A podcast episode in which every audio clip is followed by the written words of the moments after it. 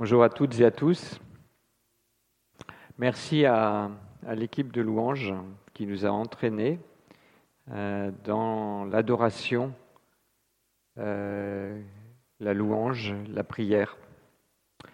Alors ce matin, nous voulons poursuivre euh, notre méditation sur le livre de Néhémie et je suis profondément reconnaissant à, à Dieu de ce que Jean-Marc nous a mis sur la piste de méditer ensemble ce livre, et en particulier dans les temps euh, qui sont les nôtres. On peut facilement passer à côté des richesses d'un tel livre. Néhémie. Néhémie, c'est vieux, et c'est qui? alors nous avons désormais moins d'excuses pour euh, ignorer le personnage de Néhémie, puisque dans les deux dernières prédications, Jean-Marc nous a présenté ce personnage de l'Ancien Testament et de son époque. Mais en quoi cette histoire de Néhémie me rejoint-elle dans ma vie?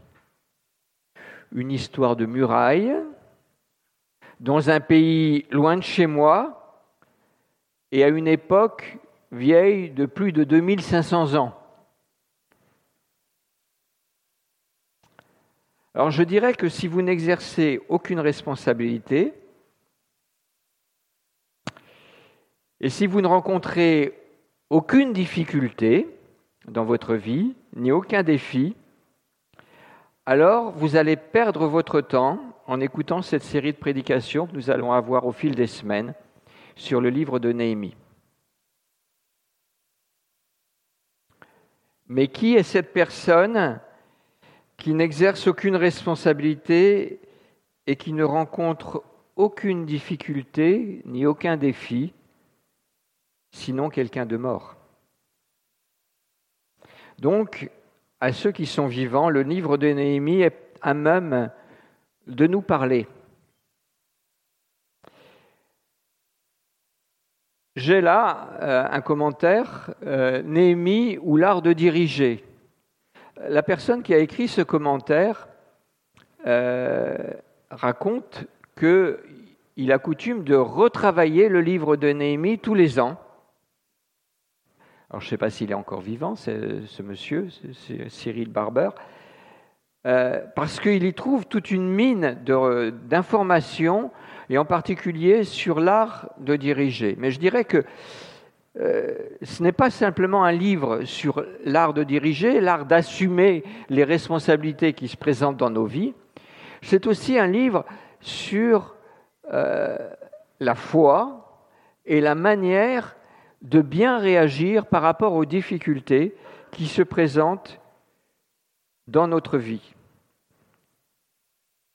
Parce que en gros, on peut dire que le livre de Néhémie, il se présente comme les mémoires d'un homme.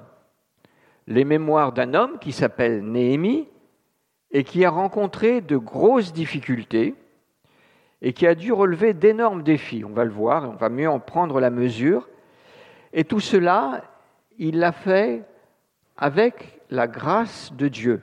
Alors la grâce de Dieu, ce n'est pas une expression bigote qui fait bien dans une prédication et qui fait chrétien, mais la grâce de Dieu dans le livre de Néhémie, c'est quelque chose dans lequel il a puisé pour trouver auprès de Dieu le secours dont lui avait besoin, lui et son peuple.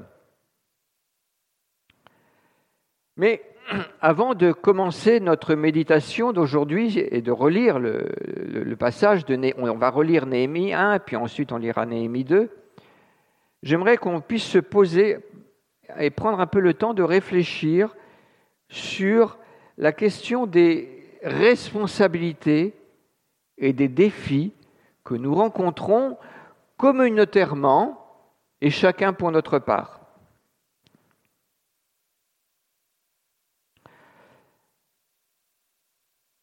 À titre personnel, certains d'entre nous ont peut-être dans leur travail ou dans leur engagement social ou à l'Église des personnes avec qui ils collaborent et pour qui ils sont amenés à exercer une certaine responsabilité. D'autres parmi nous sont parents.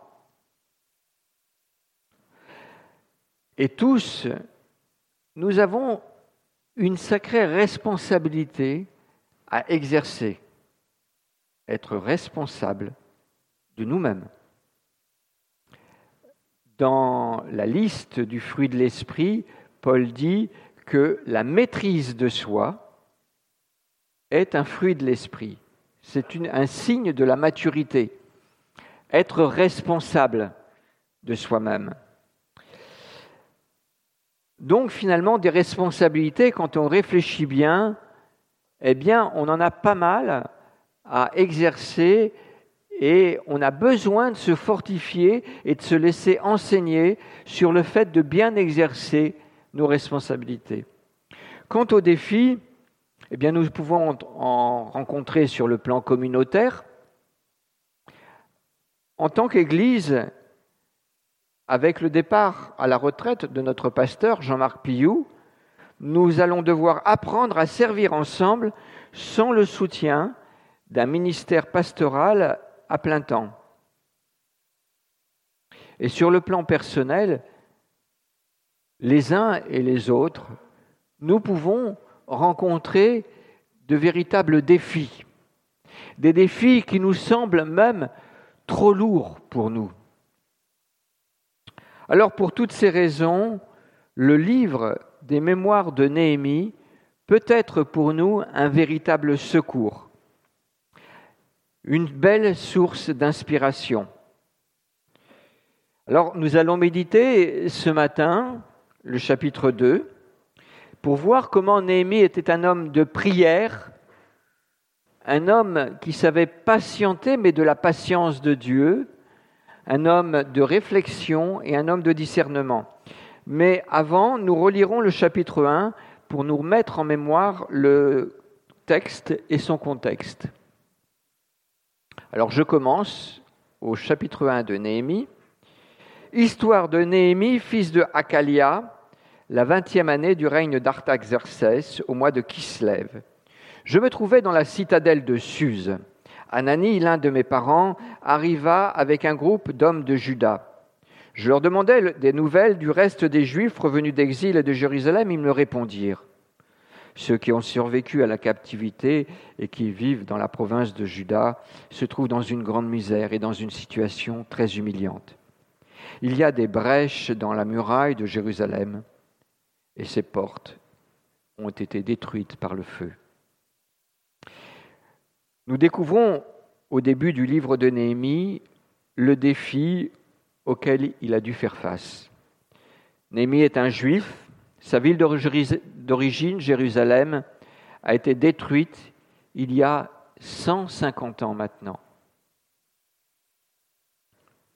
Son peuple, 70 ans plus tard, a pu revenir au pays, mais la ville est toujours dans un triste état. Et cela fait plus de 90 ans donc que ça, dure. Chers frères et sœurs, si nous avons de gros soucis, nous sommes en bonne compagnie avec Néhémie. Car lui aussi, il avait des gros soucis et des soucis qui lui semblaient insurmontables. Et même ces dernières années, on va le voir, ces soucis ne s'étaient pas améliorés, relâché, mais ça avait empiré. Je vous invite à poursuivre notre lecture. Lorsque j'entendis ces nouvelles, je m'assis et me mis à pleurer. Pendant plusieurs jours, je restais abattu, je jeûnais et je priais constamment devant le Dieu du ciel. Je suppliais. Ah, éternel, Dieu du ciel, Dieu grand et redoutable, toi qui restes fidèle à ton alliance et qui conserves ta bienveillance à ceux qui t'aiment et qui obéissent à tes commandements. Prête attention à la prière de ton serviteur, que tes yeux soient ouverts pour voir que je suis en prière devant toi en ce moment, jour et nuit, pour intercéder en faveur de tes serviteurs les Israélites et pour confesser leurs péchés. Car nous avons péché contre toi Oui, moi et mon peuple, nous avons péché.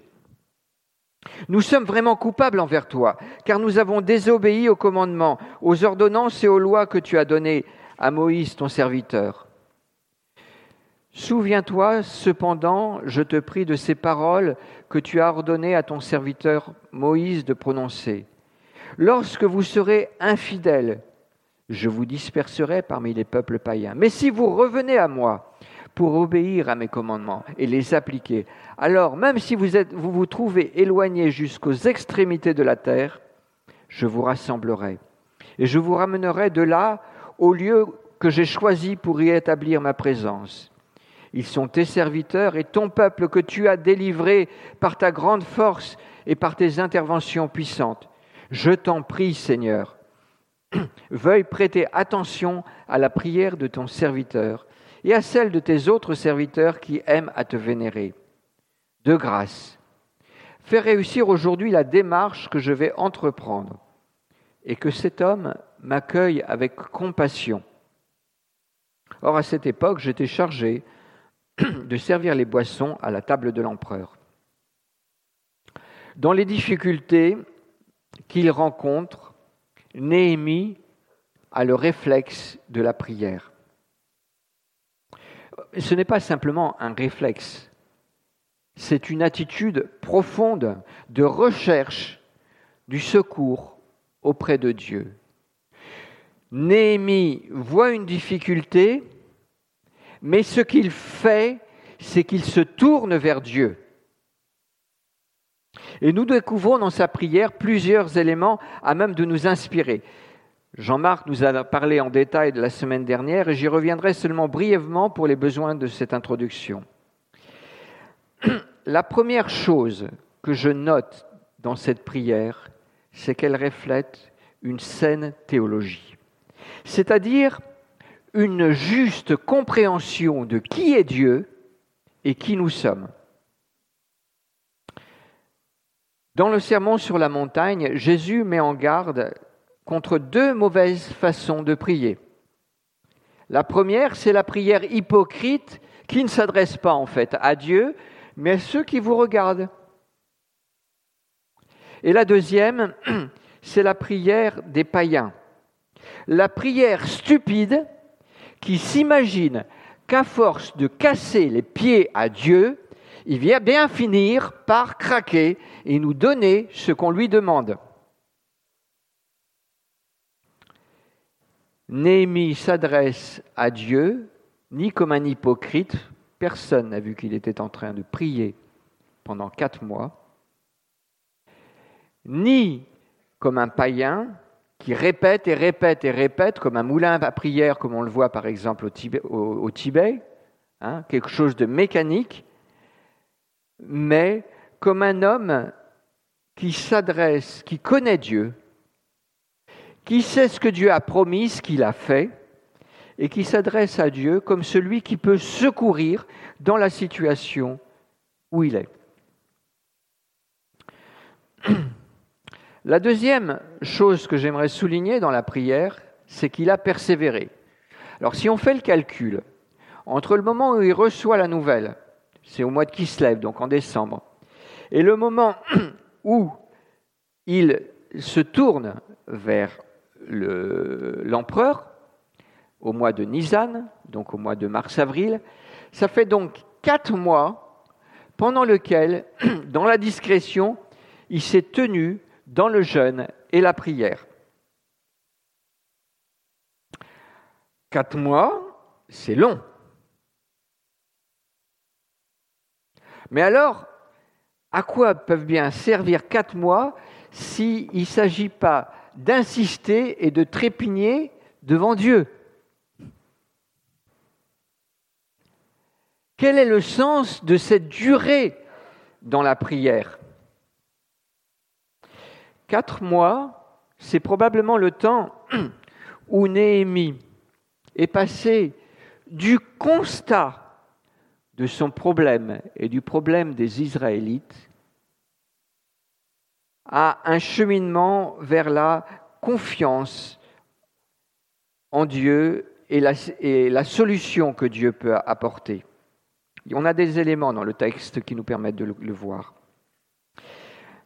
Quatre mois, c'est un temps de persévérance qui exprime aussi le respect pour Dieu et la confiance, l'attachement à Dieu qui peut, il le sait, et lui seul, délivrer dans les situations où il se trouve.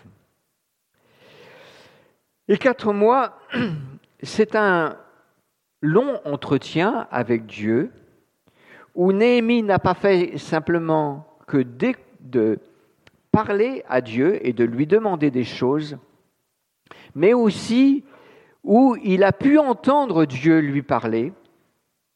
On le voit dans sa prière, et Dieu l'a instruit sur la manière dont les choses pouvaient évoluer.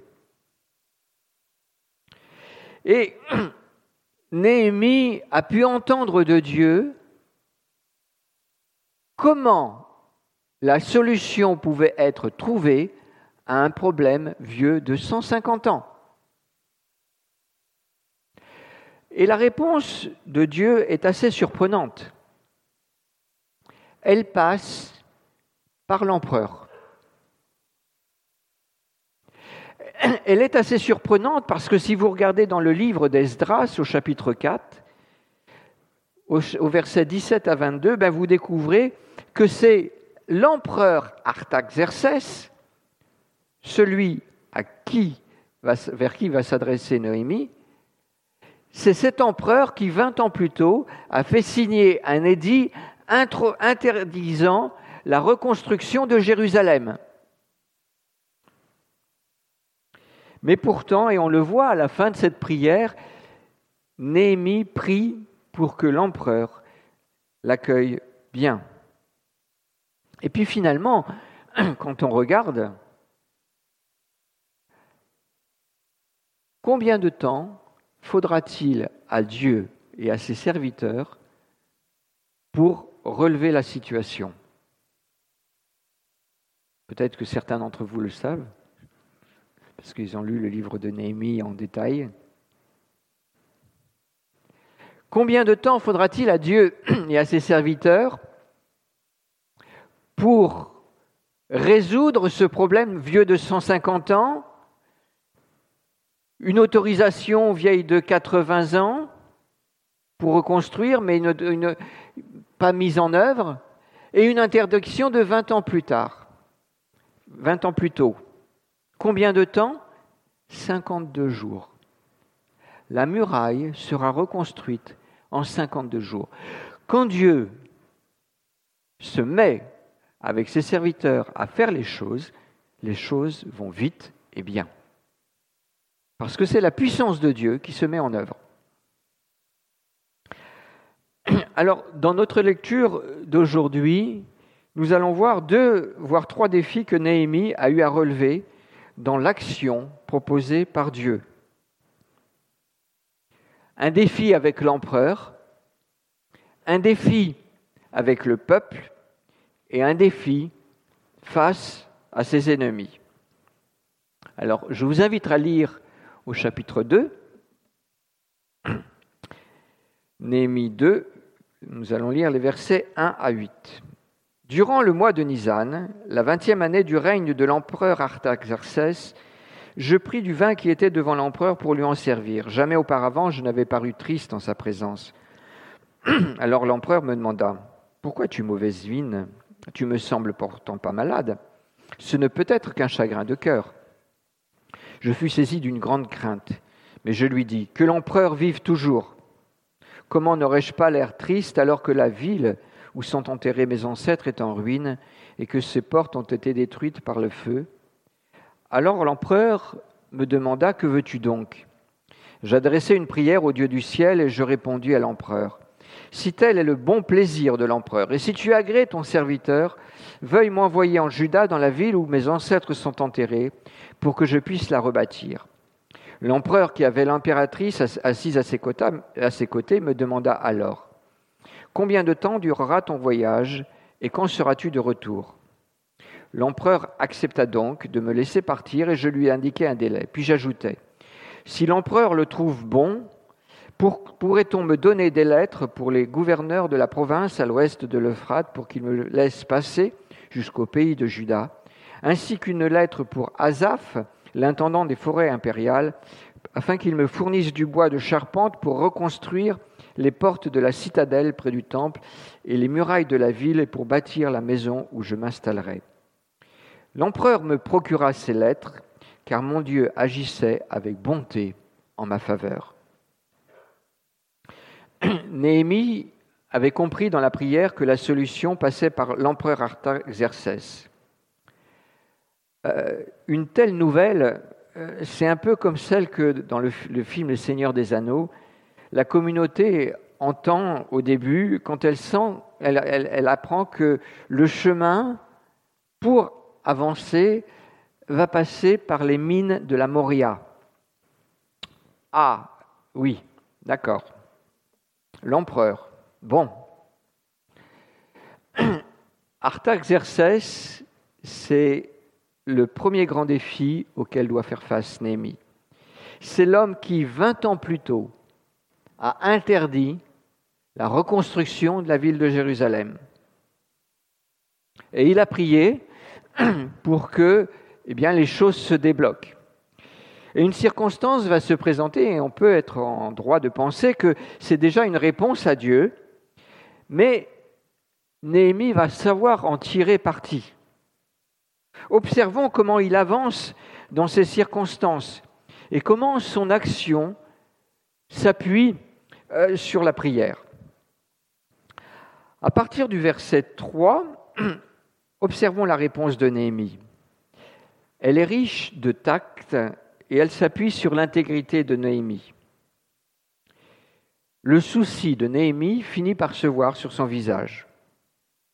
Et l'empereur s'en inquiète. Quand vous voyez votre homme de confiance, celui qui gère les affaires de votre maison, celui qui veille à ce que l'on ne vous empoisonne pas, être triste, vous êtes en droit de vous inquiéter.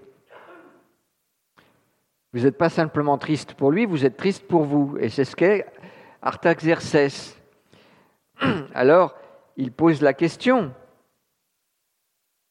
Mais pourquoi es-tu triste, Néhémie? Qu'est-ce qui ne va pas? Et observons la réponse de Néhémie. C'est une réponse qui sait être prudente. mais qui ne, revendique rien, mais qui part du besoin de l'empereur. D'abord, il a cette phrase Que l'empereur vive toujours. Dans la bouche de Néhémie, cette phrase qui est pour être une simple phrase de courtisan, cette phrase est lourde de sens elle est à même de rassurer l'empereur, parce que l'empereur sait que Néhémie, c'est quelqu'un de fiable, il l'a vu agir au fil des années.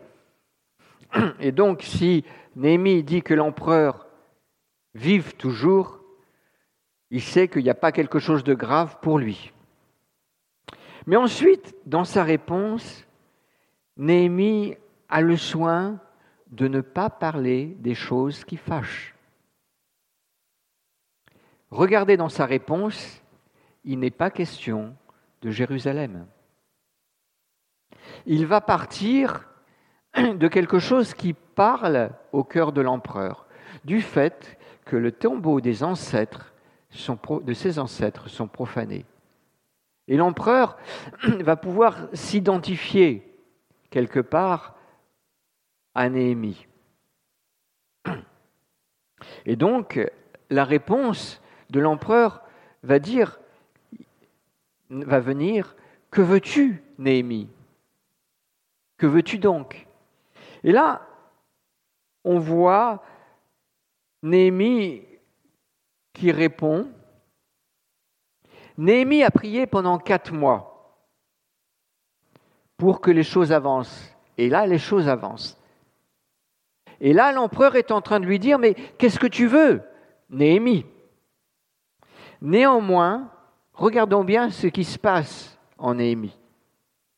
Il a prié pendant quatre mois, mais là encore, il a une prière éclair.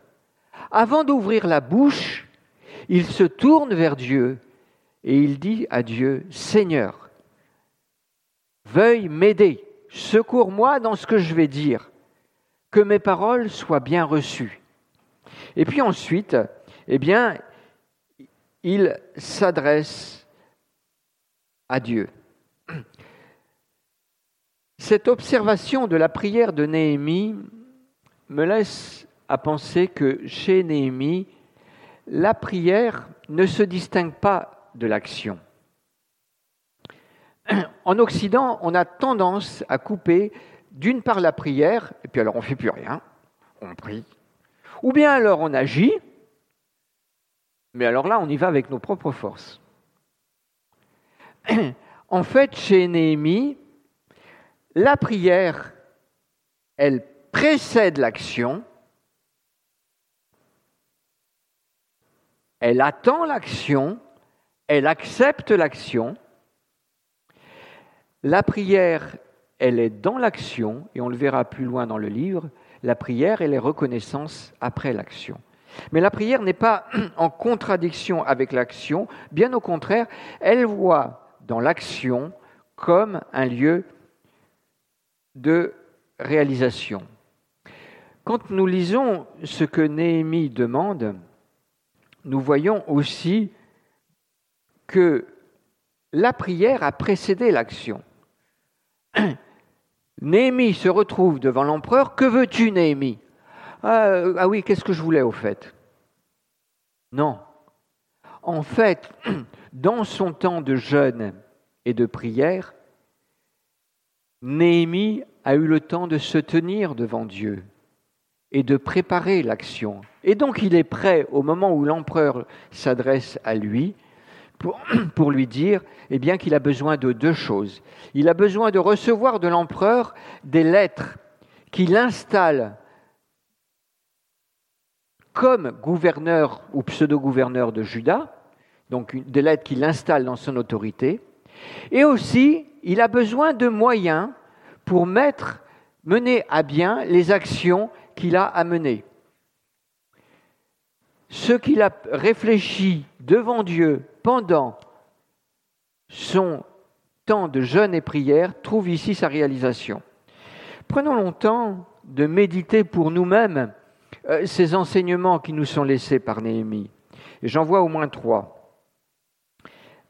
La prière de Néhémie a porté ses fruits. Mais Néhémie accepte d'être l'homme que Dieu utilise pour que la prière aussi se réalise. N'opposons donc pas prière et action. Sachons prier avant nos actions. Sachons dans la prière entendre de Dieu comment les actions seront bien menées. Retenons aussi l'exemple de Néhémie, de ses prières éclairs qui, au milieu de nos actions, nous aident à saisir le secours de Dieu, et sachons aussi être reconnaissants de ce que Dieu fait dans nos vies, nous en souvenir et le bénir.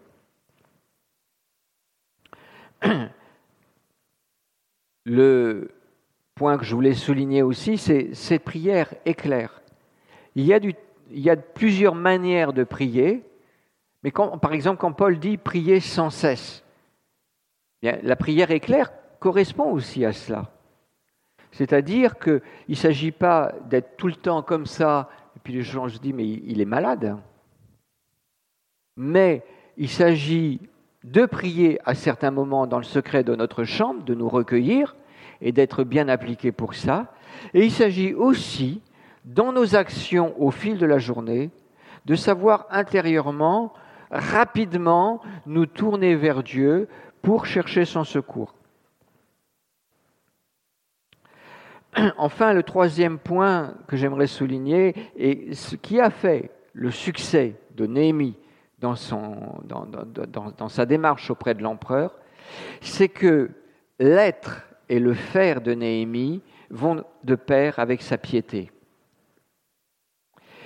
Et si Néhémie a pu être entendu de l'empereur, c'est aussi parce que c'était quelqu'un de fiable, de loyal, et c'est aussi parce qu'il a fait attention à la manière dont il s'adressait auprès de l'empereur. Alors je vous invite maintenant à voir le second défi, celui du peuple, et nous allons poursuivre notre lecture. Je me rendis auprès des gouverneurs des provinces à l'ouest de l'Euphrate, et je leur remis les lettres de l'empereur. L'empereur m'avait fait escorter par des hommes de l'armée, des officiers de l'armée et par des cavaliers. Quand Sambalat le Horonite et Tobia le fonctionnaire ammonite apprirent mon arrivée, ils furent très mécontents que quelqu'un soit venu pour œuvrer au bien des Israélites. Une fois arrivé à Jérusalem, j'y restai trois jours. Puis je sortis de nuit accompagné de quelques hommes sans avoir dit à personne ce que mon Dieu m'avait mis à cœur d'entreprendre en faveur de Jérusalem. Je ne disposais pas d'autre bête que de ma propre monture. Je sortis cette nuit-là par la porte de la vallée je me dirigeais vers la source du dragon, voyez le fil rouge que j'ai tracé. Je me dirigeais vers la source du dragon et vers la porte du fumier, qui était au même niveau mais à l'est. J'examinais les remparts de Jérusalem, je constatais qu'il y avait des brèches presque partout et que toutes les portes avaient été détruites par le feu. Je poursuivis vers la porte de la source et passai près de l'étang du roi, mais il n'y avait plus de passage pour mon monture. Je remontais toujours de nuit par la vallée du Cédron, c'est la vallée qui est à l'est de Jérusalem, en continuant d'examiner la montagne. Puis je fis demi-tour et je rentrai par la porte de la vallée. Les chefs de la ville ignoraient où j'étais allé, ce que j'avais fait jusque-là. Je n'avais informé ni les juifs, ni les prêtres, ni les notables, ni les chefs, ni les autres responsables qui s'occupaient des travaux. C'est alors seulement que je dis, vous voyez vous-même quel est notre malheur. Jérusalem est en ruine et ses portes ont été détruites par le feu. Allez, reconstruisons le rempart de Jérusalem pour que nous ne soyons plus dans cette situation humiliante. Je leur racontai ensuite comment la main bienveillante de mon Dieu avait agi pour moi avec bonté, et je leur rapportai ce que l'empereur m'avait dit. Ils s'écrièrent aussitôt Levons-nous et effectuons les travaux de reconstruction. Ainsi ils prirent courage pour réaliser, excusez-moi, cette belle œuvre. Le deuxième défi que nous rencontrons euh, avec Néhémie, et auquel que, Néhémie a dû relever, c'est de motiver le peuple. Et là aussi, c'est un défi de taille. Néhémie arrive à Jérusalem et il rencontre des personnes qui sont dans le problème depuis des années. Le problème, à savoir la destruction de Jérusalem, c'était pour les Israélites un peu comme une seconde nature. Ils étaient coincés dedans depuis des années. Alors si Néhémie arrive comme échanson de l'empereur, avec tous ses titres et avec tout son prestige, et qu'il leur dit, bah, écoutez les amis, il va falloir se mettre au boulot, là, hein, on y est, on y va, euh, son histoire se serait vite arrêtée et euh, ce n'aurait pas conduit au résultat que nous voyons. Néhémie arrive dans la discrétion et il écoute. Et il ne va rien dire de ses projets pendant trois jours. Il va lui-même aller de nuit voir de ses yeux l'étendue des dégâts. Et c'est une manière de s'identifier aussi avec la détresse du peuple. C'est aussi une prudence pour arriver, pour avancer, car il sait que la situation est complexe. Vous voyez, les murailles étaient détruites. Ça veut dire que les pierres étaient tombées. Mais il n'y avait pas que les pierres qui étaient tombées. Il y avait les hommes aussi qui étaient tombés. Et quand on regarde la suite du livre de Néhémie, en fait, il n'y avait pas que des problèmes, des problèmes que dans la muraille. Le problème de la muraille et des portes, c'était devenu le problème de tout le peuple. Et c'est tout un ensemble qu'il fallait relever. Alors, Néhémie va prendre le temps de susciter une attente auprès du peuple. Et il ne parle pas du malheur de Jérusalem, mais de leur malheur commun. Et c'est au, bout de trois jours qu'il s'adresse au peuple, après s'être identifié à la situation de ses frères et de ses sœurs. Il leur dit pas euh, débrouillez-vous, euh, faut se bouger, il est grand temps de reconstruire la ville, mais il vient les encourager, regardez dans le texte, en leur montrant comment Dieu a déjà agi. Et si Dieu a déjà agi, il agira encore. Et son travail de motivation marche parce que c'est le peuple lui-même qui va dire Levons-nous et effectuons les travaux de reconstruction. Là encore, Néhémie est une source d'inspiration par son exemple. Sa manière de se conduire devant Dieu, sa manière aussi de se conduire devant ses frères et sœurs et ses sœurs avec compréhension, empathie et sagesse. Comme responsable, Néhémie se, se mettre à la place de ceux auprès de qui il est placé en responsabilité. Il sait les comprendre. Ça ne veut pas dire qu'il accepte tout, mais il fait preuve de compréhension. Il n'arrive pas avec des solutions toutes faites que l'on doit suivre, mais il cherche à travailler avec ceux qui vont travailler avec lui et qui doivent travailler avec lui.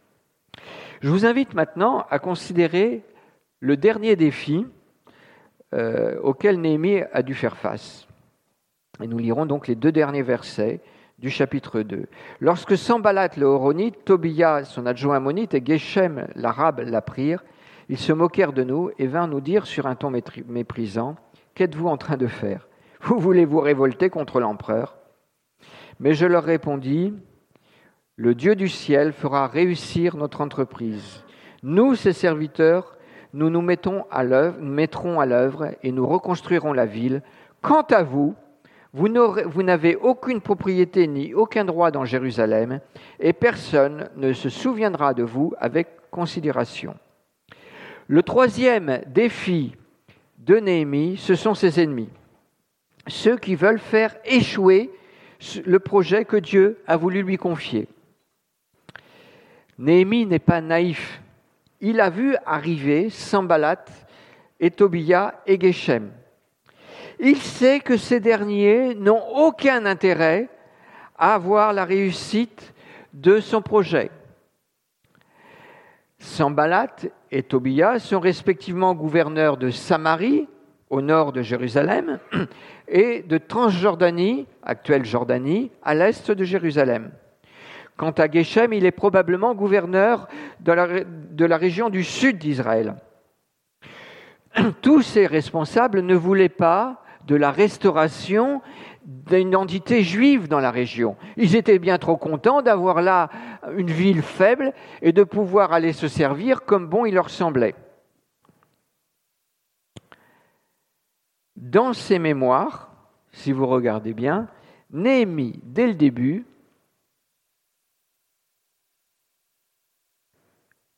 mentionne, et c'est pas là, regardez, dès le début au verset 2, non, est-ce que je me trompe? Voilà, dès le début, dès qu'il arrive, on va y arriver, au verset 10, il mentionne Sambalat et euh, Sambalat et Tobia. Il sait que ces hommes-là s'opposent à lui. Il les a bien identifiés, et il nous le dit dans ses mémoires, il les a bien identifiés comme euh, des ennemis, des gens qui vont lui mettre des bâtons dans les roues. Et dans ses mémoires, ces ennemis, on va les retrouver tout au long du livre. Au chapitre, si vous cherchez, vous les retrouverez au chapitre 2, au chapitre 4, au chapitre 6 et au chapitre 13. Alors, pour nous, qui sont nos ennemis? Parce que pour Néhémie, il les avait bien identifiés, et c'était Sambalat et Tobia. Mais pour nous, qui sont nos ennemis? Les avons-nous bien identifiés? Alors soyons clairs, la Bible nous dit que nous n'avons pas à lutter contre la chair et le sang. Mon ennemi, ce ne peut pas être ce collègue, on ne peut trop ambitieux. Ou bien ce voisin susceptible et procédurier. Ce n'est pas lui mon ennemi.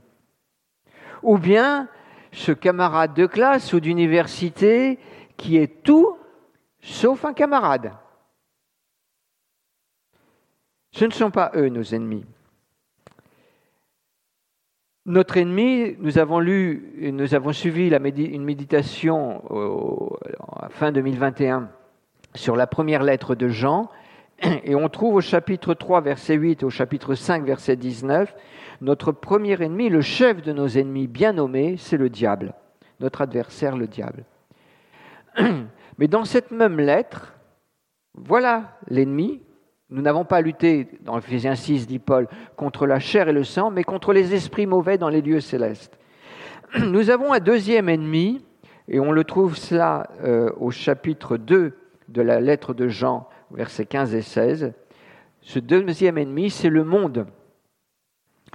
Qu'est-ce que c'est que le monde? C'est une manière de vivre, une culture, une manière de vivre collective qui marche dans la rébellion à Dieu. Et il est important pour nous de bien reconnaître ses ennemis, de les identifier et de savoir quelque part quels sont leurs stratagèmes. Comment est-ce qu'ils agissent? Comment est-ce qu'ils essayent de faire pour essayer de nous décourager, de nous déstabiliser, de nous abattre?